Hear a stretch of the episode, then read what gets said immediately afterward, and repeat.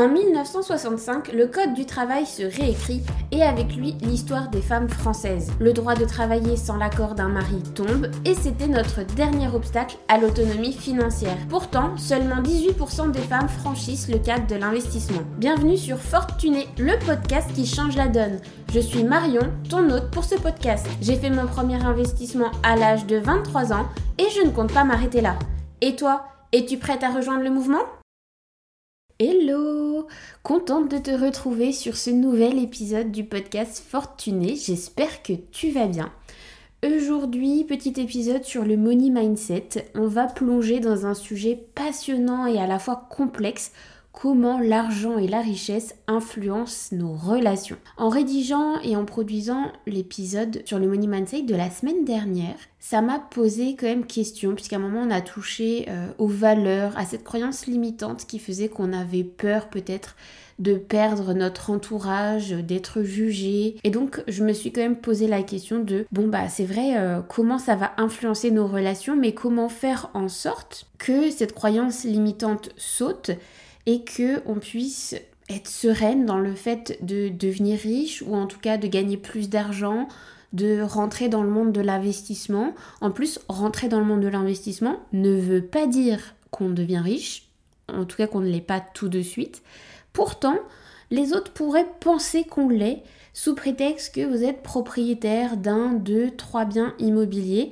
Mais en réalité, à part être criblé de dettes, euh, c'est tout. Comment gérer nos relations face à cette envie d'investir, à cette envie de mieux gérer notre vie financière, voire de très très bien la réussir et de devenir riche si jamais voilà, c'était un de tes objectifs ou si tu avais un niveau d'attente de revenus mensuels par exemple très élevé, comment on fait une fois qu'on l'a ou une fois qu'on a décidé de commencer à franchir le pas pour vouloir l'atteindre, comment on fait pour continuer à bien s'entendre, à bien gérer ses relations et on va aborder toutes les sphères relationnelles. Premièrement, parlons de tes relations sociales. Quand tu as de l'argent, la façon dont les gens te perçoivent peut changer. Tes amis et ta famille peuvent te voir différemment. Certains auront de l'admiration, d'autres peut-être de la jalousie ou du jugement. Conseil numéro 1, reste authentique. Ne laisse pas ton statut financier définir qui tu es. Je n'aurais jamais pensé que ce petit conseil-là résonnerait autant en moi. Restez authentique. À chaque fois que ça n'a pas été, à chaque fois que je ne me reconnaissais plus, à chaque fois que les jugements, les critiques ou les impressions qu'ils me renvoyaient, que les gens me renvoyaient ne me convenaient pas et me touchaient profondément, c'est à chaque fois que j'avais fait des choix qui ne correspondaient pas forcément à la personne que j'étais au fond, à mon enfant intérieur. Et à chaque fois que j'ai réussi à reprendre le temps, à faire du ménage dans ma vie et à redevenir la moi authentique qui, j'allais dire, me ressemble, mais forcément, puisque c'est moi, tout allait beaucoup mieux. Et je trouve que le regard des gens change aussi. À chaque fois que tu redeviens cette personne, le jugement devient différent rester authentique, mettre énormément d'efforts pour le rester et ne pas dévier de son chemin, ou en tout cas toujours faire en sorte d'y revenir à un moment donné fera le reste à notre place. C'est d'ailleurs pour ça que ce podcast est là, après une longue remise en question, un long échouage, enfin non pas si long que ça finalement, mais je considère ça comme un échouage personnel, moral, qui m'a simplement alerté sur le fait que non, bon là ça suffisait, il fallait se recentrer qui j'étais, qu'est-ce que je voulais, dans quoi j'étais bonne, dans quoi je suis moins bonne, qu'est-ce qu'attendent les autres de moi Est-ce que ça colle avec ce que je veux? Non. Ok. Et eh bah je le laisse sur le côté et j'avance de mon côté moi toute seule. Et eh bah depuis que je fais ça, tu sais quoi, la vie va beaucoup mieux.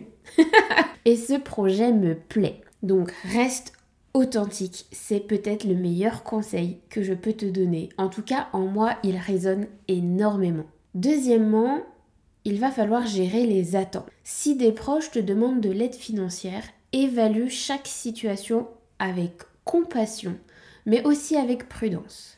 Il va falloir fixer des limites claires et ne te sens pas coupable de dire non quand c'est nécessaire. C'est aussi pour ça que ce podcast est là. J'en ai marre de voir des personnes qui pourraient faire des merveilles, qui pourraient mieux gérer leur budget, mais qui ne le font pas.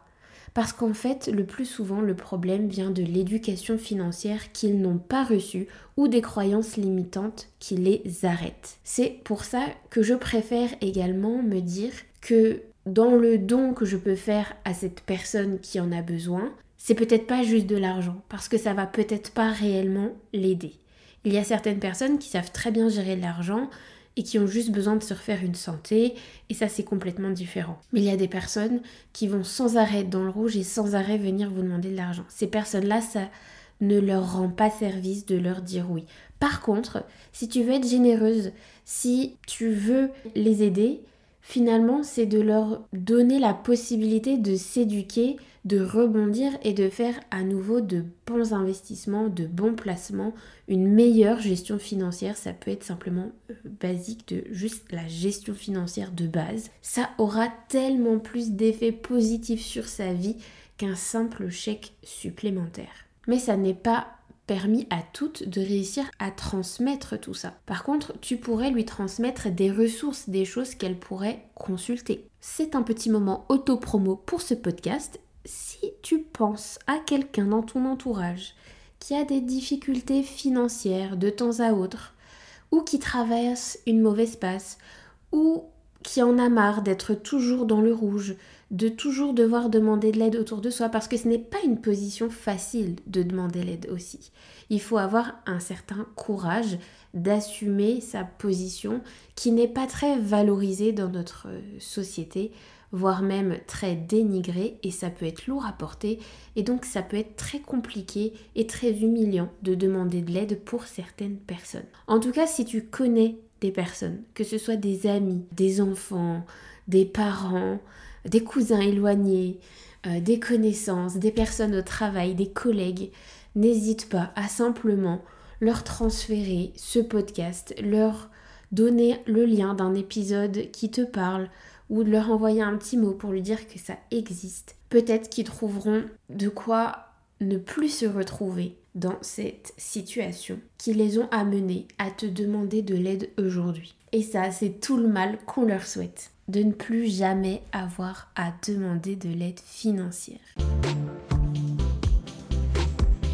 Dans une relation amoureuse, l'argent peut être un sujet délicat. Le conseil clé ici, c'est la communication. À mon sens, il faut pouvoir parler ouvertement de tes finances avec ton partenaire et que lui puisse le faire ouvertement avec toi également, sans jugement, sans jalousie, et toujours avec beaucoup de soutien et de motivation pour que l'autre puisse aller atteindre ses objectifs, être un petit peu son coach mindset les jours où il doutera, ou d'être simplement fier de sa réussite sans jamais et jamais avoir de vue sur son argent ou ce qu'il est en train de construire. Pour le coup, ça n'est pas du tout comme ça que j'ai été éduquée, ce n'est pas du tout l'éducation que j'ai reçue. Et maman, si tu passes par là, ceci n'est pas une critique. Je sais qu'en France, l'argent, c'est carrément tabou. Et je pense que le jour où je t'aurais dit que ce podcast existe, qu'il est lancé,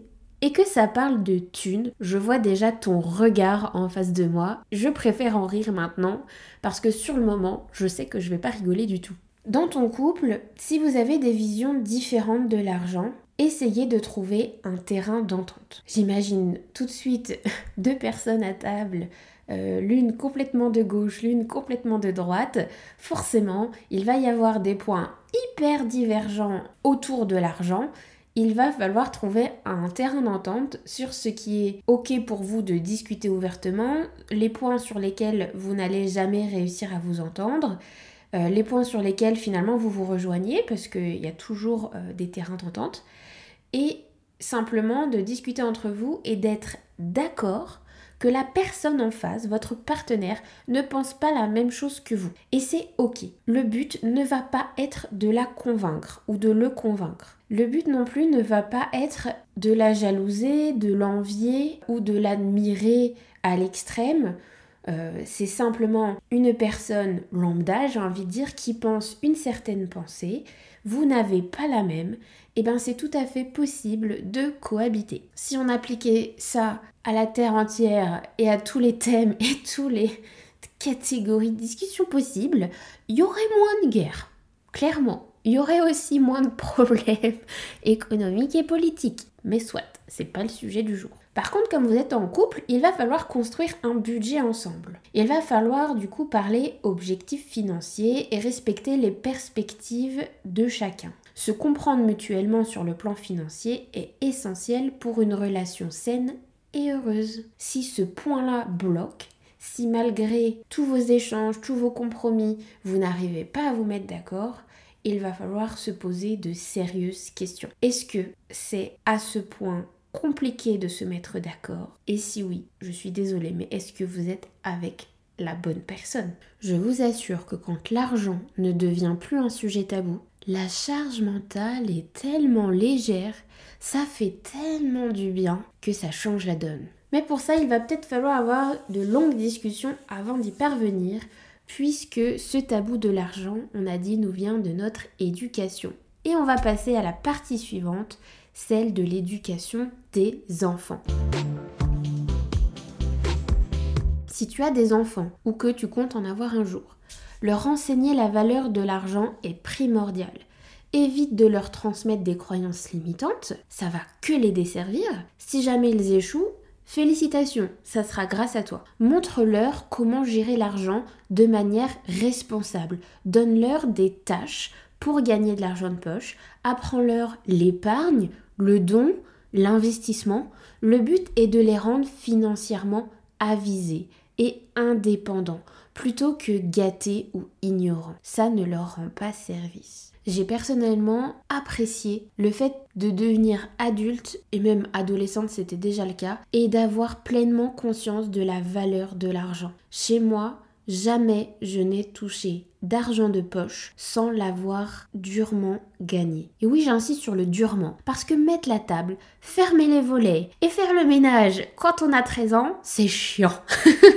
on avait des tâches ménagères et même à un moment donné est venu se rajouter un système de notes en fonction de nos résultats scolaires. Ce qui nous permettait d'avoir des graduations et de savoir pertinemment dans quelle situation on pouvait gagner tel ou tel argent. Les seuls argent de poche que j'ai pu toucher sans avoir à travailler sont potentiellement de l'argent qu'on reçoit à Noël ou à un anniversaire. Et à refaire, je referai la même chose. Alors s'il te plaît, ne fais pas des enfants gâtés ou ignorants. Et selon leur âge, apprends-leur à gérer leur argent. Ça peut commencer tôt avec des approches plus par le jeu si tu le souhaites, plus via le numérique si tu as un ado. Il y a plein plein plein de solutions aujourd'hui pour rendre ludique l'apprentissage de la gestion financière. Mais surtout le mettre au centre de leurs préoccupations futures. Et que rien n'est acquis gratuitement. J'aimerais bien, moi aussi, vivre d'amour et d'eau fraîche. Ça me correspondrait totalement.